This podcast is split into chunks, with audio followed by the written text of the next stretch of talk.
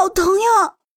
一旁的秦霄乐捂着胳膊上还在滴血的伤口，紧闭着眼睛，咬了咬嘴唇：“你，你个绿茶，还敢在我面前装模作样，信不信我？”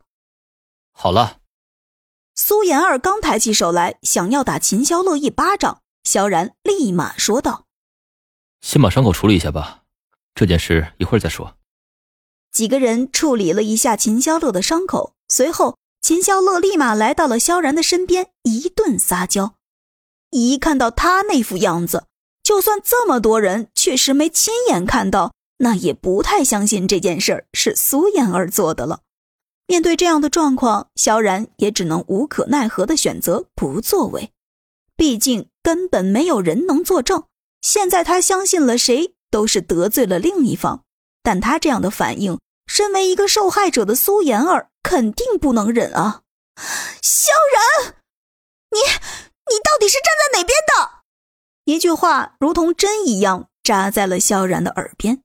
沉默了一会儿，萧然开口道：“现在受伤的人是秦霄乐。”说完这话，苏妍儿的眼泪当场就流了下来，气冲冲的走出船舱。我过去看看。莫晨曦赶紧穿好外套，也跟了出去。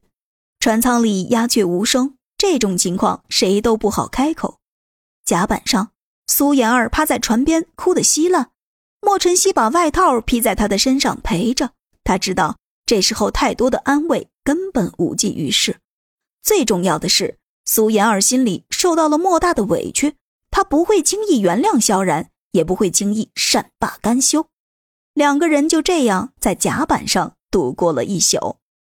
第二天天刚蒙蒙亮，萧然刚睁开眼，立马想起了还在甲板上的苏妍儿和莫晨曦，赶紧起身去看。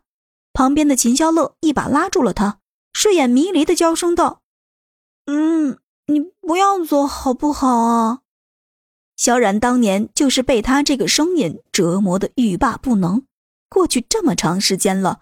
现在听起来还是那么让人欲仙欲死，尤其是刚睡醒的时候，谁能受得住这样的娇声啊？